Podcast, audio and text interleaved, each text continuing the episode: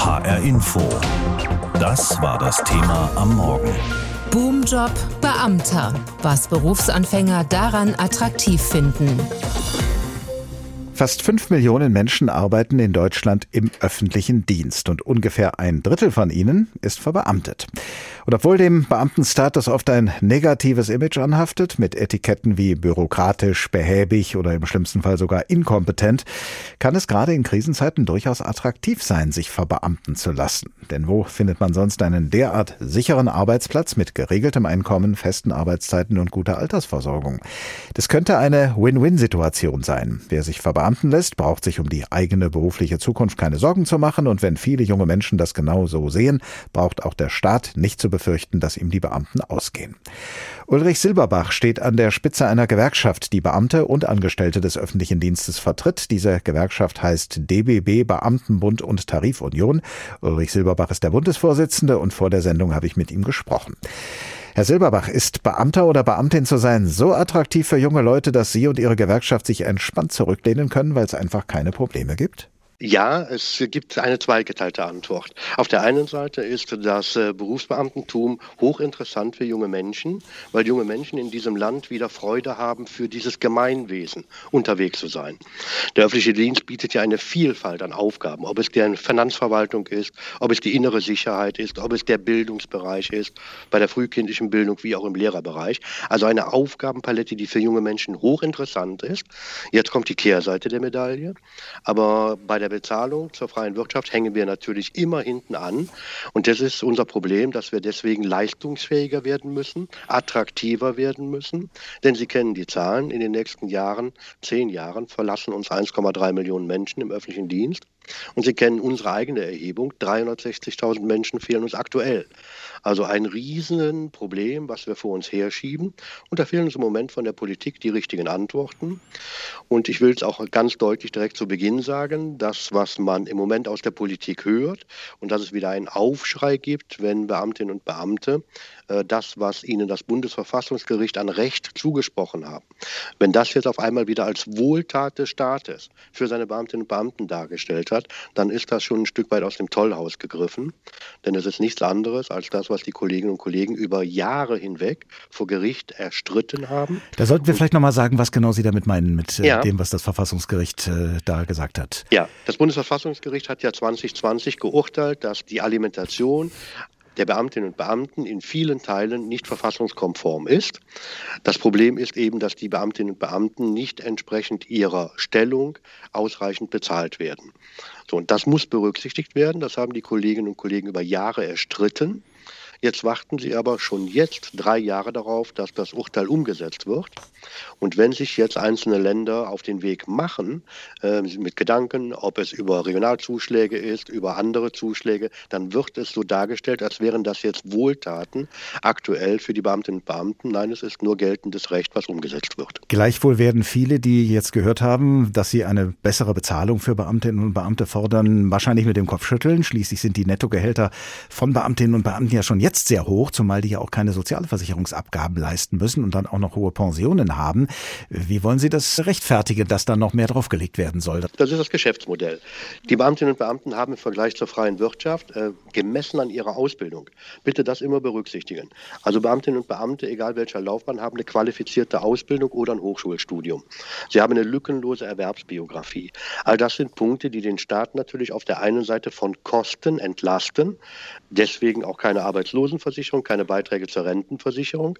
Und im System des Berufsbeamtentums ist eigentlich hinterlegt, dass der Staat, weil er eine geringere Bezahlung leistet, Sozialversicherungsbeiträge gespart hat, eine Rücklage bildet für die Versorgung. Das wird vom Staat zu wenig betrieben. Es gibt unterschiedliche Regelungsmechanismen und dann entsteht am langen Ende eine Lücke. Und das ist immer der Aufschrei dann, der einmal im Jahr stattfindet, dass die Beamtenpensionen angeblich unseren Staat auffressen. Es ist aber das Geschäftsmodell, das ist die Zusage, die lebenslange Alimentation einer Beamtin, eines Beamten und der Staat hält sich in vielen Punkten eben nicht daran. Und das, da schließt sich der Kreis, den Halbsatz noch, das macht uns jetzt im Wettbewerb um die besten Köpfe eben die Situation so schwierig. Aber ist der Wettbewerb tatsächlich so schwierig? Also wir hören durchaus, und das passt ja zu dem, was wir am Anfang festgestellt haben, dass diese Beamtenstellung ja so attraktiv ist, dass sich sehr viele dafür interessieren. Also könnten Bund, Länder und Kommunen doch sagen, ja, wenn wir sowieso schon so viel Nachfrage haben an Leuten, die das gerne machen wollen, dann scheint es ja gar nicht so wichtig zu sein, sein, die jetzige Bezahlung zu erhöhen. Also das Interesse ist schon da, das merken wir. Die Qualität ist aber oftmals nicht gegeben. Also wir haben im Beamtenbereich eben ein, ein Prozedere, das nach Eignung, Leistung und Befähigung ausgesucht wird. Also eine sogenannte Bestenauslese auch, weil der Staat natürlich den Anspruch hat, dass die Besten auch nur für ihn arbeiten. Und da sind wir weit von entfernt. Es gibt viele Aussagen der Arbeitgeber, gar keine Frage, aber sprechen Sie mal mit Behördenleitungen, mit Personalleitungen, dann sehen Sie ein erschreckendes Bild, dass die Qualität der Auszubildenden Auszubildenden, die sich bewerben, immer schlechter wird. So, und dann fallen eben von 100 Menschen, die sich bewerben, einfach mal fiktiv die Zahl, fallen eben 70, 80 durch Rost. Das führt am langen Ende zu den jetzt genannten 360.000 offenen Stellen. Und das ist unser Problem in diesem Land, dass wir in vielen Fragen nicht mehr nach vorne kommen. Kann denn der Staat als Arbeitgeber es sich leisten, so weit zu gehen, zu sagen, wir möchten konkurrieren mit der freien Wirtschaft? Der Staat hat ja nun mal weniger als ähm, so manches Unternehmen. Genau, da sind wir uns auch äh, direkt einig, dass wir immer wissen, dass wir in Fragen der Bezahlung immer der freien Wirtschaft hinterherhinken wollen. Deswegen haben wir sogenannte Soft Skills, die für uns zusammenpassen. Aber das ist jetzt nicht das entscheidende Argument. Das entscheidende Argument ist, dass der Staat Rechtsprechung Rechtsprechung, die seit drei Jahren jetzt aktiv ist, nicht umsetzt. Und das macht was mit den Menschen, die mit beiden Beinen auf dem Boden unserer Verfassung stehen, wenn ihr Dienstherr eben nicht mit beiden Beinen auf der Verfassung steht, sondern sogar höchstrichterliche Sprechung mit Füßen tritt. Behäbig, bürokratisch, langweilig, das ist das Bild, das viele von uns womöglich vom öffentlichen Dienst haben. Beamter oder Beamtin zu werden, das klingt erst einmal für viele Menschen nicht attraktiv. Schon gar nicht für junge Leute sollte man annehmen, die doch eher kreativ, abwechslungsreich und vielfältig arbeiten wollen. Aber anscheinend ändert sich da etwas in diesen krisenhaften Zeiten. Mehr junge Leute als bisher interessieren sich anscheinend für die Beamtenlaufbahn. Was eigentlich für eine solche Laufbahn spricht und was dagegen, darüber berichtet jetzt unsere Wirtschaftsreporterin Jutta Nieswand. In der Berufsberatung der Bundesagentur für Arbeit in Darmstadt. Susanne Bernheit ist hier Teamleiterin und hat viel mit jungen Leuten zu tun, die auf dem Weg ins Berufsleben sind, sei es nach dem Haupt- und Realschulabschluss oder nach dem Abitur. Vereinzelt fragen die auch nach dem öffentlichen Dienst, vor allem in Verbindung mit einem Berufswunsch. Die gibt es, die einen Arbeitsplatz suchen auf der Ebene Zoll beispielsweise, Polizei, Feuerwehr und an der Stelle auch den Beamtenstatus kennen und wissen, dass man das nur als Beamter werden kann. Gerade jetzt am Ende der Corona-Pandemie und inmitten der Energiekrise dürfte die Beamtenlaufbahn für junge Leute interessant sein, sagt Tobias Krause, Professor für Public and Non-Profit Management an der Frankfurt University of Applied Sciences. Denn ein Job im öffentlichen Dienst gilt als krisensicher. Gerade junge Leute sind auf der Suche nach einem gewissen Sinn, einem Zweck ihrer Tätigkeit, etwas fürs Gemeinwohl zu tun. Und äh, auch da ist der öffentliche Dienst, das ist jetzt nicht unbedingt das Berufsbeamtentum, aber im öffentlichen Dienst kann man natürlich einen Beitrag zum Gemeinwohl leisten, den viele eben in den Privatunternehmen vielleicht nicht mehr so finden. Auch Heini Schmidt, Landesvorsitzender des Deutschen Beamtenbundes Hessen, erlebt das häufiger bei jungen Leuten. Er selbst nennt den Beamtenstatus das letzte Beschäftigungsverhältnis, das auf Lebenszeit angelegt ist, auch weil Beamte so gut wie unkündbar sind. Dafür müssten sie aber anderweitig Abstriche machen. Ein Beamter hat im Vergleich zu einem ähnlich qualifizierten Menschen in der Privatwirtschaft während der aktiven Erwerbszeit deutlich niedrigere Besoldung. Ja, also er verdient einfach in einem vergleichbaren Arbeitsfeld mit vergleichbarer Qualifikation weniger an Bruttogehalt. Dafür aber im Grunde, das ist dann die Kehrseite der Medaille, die sogenannte Fürsorgepflicht des Dienstes, hat er in der Altersruhephase einen Anspruch auf eine bessere Altersversorgung. Darüber hinaus gibt es noch weitere weitere Nachteile, auf die sich junge Menschen einstellen müssen, wenn sie die Beamtenlaufbahn antreten. Tobias Krause an der Frankfurt University of Applied Sciences. Man hat zum Beispiel kein Streikrecht, hat also eine gewisse Verpflichtung gegenüber dem Dienstherren. Man hat auch kein Recht, eine freie Aufgabenwahl durchzuführen, sondern sie müssen genau das tun, was ihnen der Dienstherr auch aufträgt, selbst wenn das eine sehr langweilige, eintönige Routineaufgabe ist zum Beispiel. Sie haben oft auch eine hohe Aufgabenbelastung im öffentlichen Dienst. Also es gibt in vielen Stellen einen großen Personalmangel. Damit verteilt sich die Arbeit dann auf weniger Schultern, auch weil möglicherweise Stellen nicht nachbesetzt werden können, wenn Beamte in Pension gehen.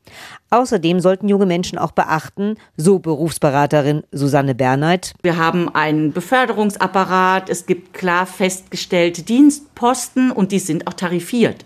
Also das, was der freien Wirtschaft offen steht, in Verhandlungen einzutreten, auch personenbezogen, das ist eine Möglichkeit, die ich hier so nicht habe. Aber dafür entscheidet man sich auch durchaus bewusst, dass man auf der anderen Seite die Vorteile wieder sieht, wie eine gewisse Unkündbarkeit in der heutigen Zeit.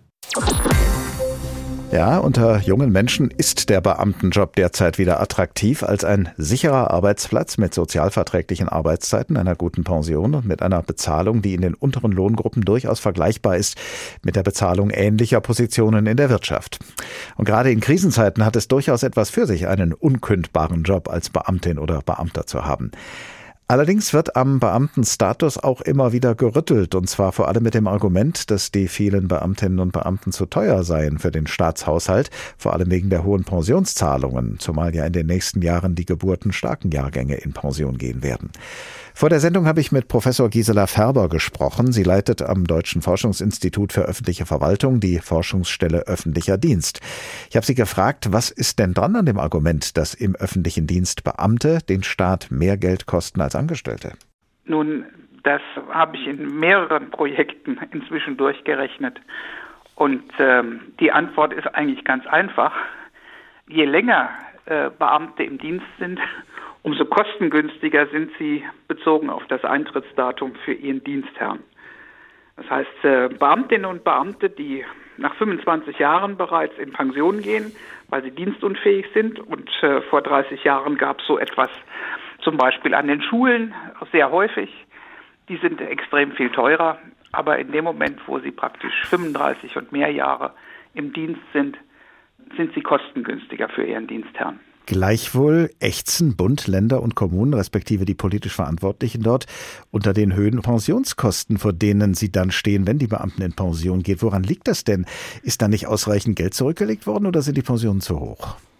Die Pensionen sind nicht so hoch. Sie sind, wenn Sie die betriebliche Alterssicherung, die VBL, die die Tarifbeschäftigten bekommen und ähnliche Biografien aufweisen, dann tun sich beide, auch vor allem in Bezug auf das Nettogehalt oder auch auf das Lebenseinkommen, äh, nicht viel. Wir haben ja inzwischen auch die Besteuerung von Renten und Pensionen ganz stark aneinander angenähert und in Kürze werden sie exakt gleich behandelt werden. Ähm, das ist also nicht der Punkt. Äh, das Problem, was wir viele Jahre hatten und in einigen Bereichen noch haben, ist, dass Bund, Länder und Kommunen für neue Stellen über lange Zeiten hinweg keine Vorsorge dafür getroffen haben, dass die Pensionen irgendwann mal auf die zusätzlichen Stellen auch zusätzlich in den Staatshaushalt reinschlagen. Und da sind sie dann zusammengezuckt, als sie merkten, dass das so ist. Und das lässt sich jetzt auch nicht mehr nachholen auf die Schnelle, ne? Naja, doch. Ich meine, sie haben natürlich in den letzten Jahren äh, Versorgungsvermögen aufgebaut und zahlen natürlich ein. Das war natürlich bei der Niedrigzinspolitik ein sehr heikles äh, Geschäft. Äh, nach meinen Berechnungen müsste man dann praktisch, äh, ich überschlage einmal 100 Prozent der Beamtenbezüge in eine Versorgungskasse einzahlen. Das ist in der Form natürlich nicht gemacht worden. Aber es würde ja im Grunde reichen, wenn man die Zahl der Stellen auf das beschränkt, was man in 30 Jahren finanzieren kann dann braucht man auch keine kostspielige Vorsorge dafür zu treffen. Nun fragen sich ja seit Jahren viele Menschen, ob wir in unserem Staat im öffentlichen Dienst wirklich so viele Beamtinnen und Beamte brauchen. Rund 1,9 Millionen sind das zurzeit. Und ob es denn zwingende Gründe gibt, zum Beispiel Lehrkräfte zu verbeamten. Wie sehen Sie das? Zwingende äh, Gründe gibt es dafür im Bereich der Schulen eigentlich sehr wenige. Also auch die Notengebung ist genauso wie bei den Universitätsprofessorinnen und Professoren eigentlich keine hoheitliche Aufgabe in dem Sinne, dass sie da den ganzen Job für einen Beamtenstatus benötigen würden. Aber der politische Druck ist in den letzten Jahren für meine Begriffe auch mit einer ganzen Reihe von Milchmännchenrechnungen äh, auf die öffentliche Hand ausgeübt worden, dass ähm, Beamtinnen und Beamte ein höheres Nettoeinkommen haben. Das gilt in jedem Fall für die Berufseinsteiger. Das ist aber nicht unbedingt in der höchsten Erfahrungsstufe äh, so bei den Tarifentgelten.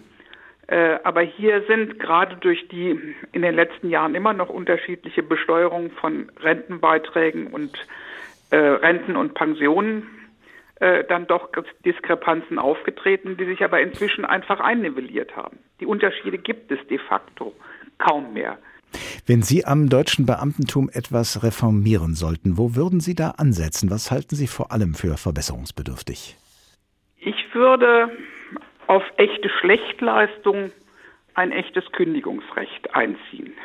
Mhm. Also, dass man überhaupt keine echten Sanktionen hat im Beamtenstatus, finde ich sehr schwierig. Wir haben ja auch eine Debatte, wenn sich zum Beispiel Richter derzeit politisch sehr extrem äußern, dann haben wir Probleme, dass sie hinterher wieder auf ihre alten Stellen zurückkommen, wenn sie ihr politisches Mandat in den Parlamenten wieder verloren haben.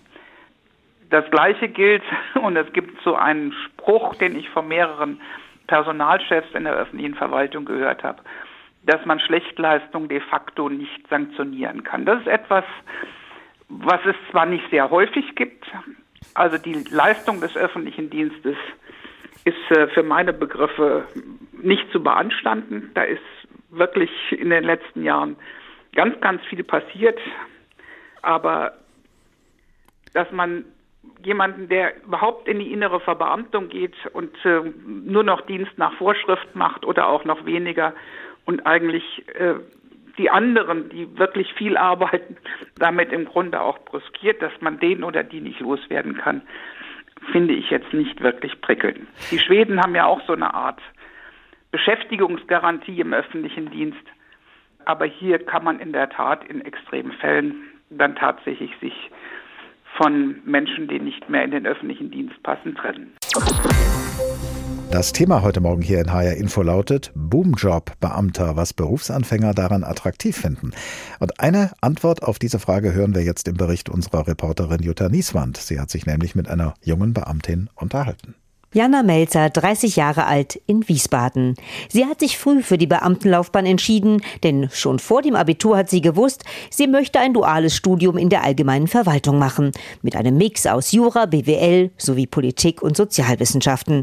Mit 19 ist sie dann auch gestartet. Ihre Motivation? Ich wollte einfach was tun, wo ich was Gutes für die Gesellschaft tue, wo ich mitgestalten kann, wo ich mein Umfeld mitgestalten kann. Und deswegen war der öffentliche Dienst als Arbeitgeber für mich attraktiv und einfach auch eine Sinn sinnvolle Tätigkeit zu haben. Ich wollte nicht unbedingt für die Tasche eines Unternehmers arbeiten, sondern gerne auch was bewegen mit dem, was ich tue. Außerdem hat ihr das duale Studium an sich gefallen, weil es einerseits Theorie und Praxis miteinander verbunden hat und ihr andererseits einen vielfältigen Einblick geboten hat.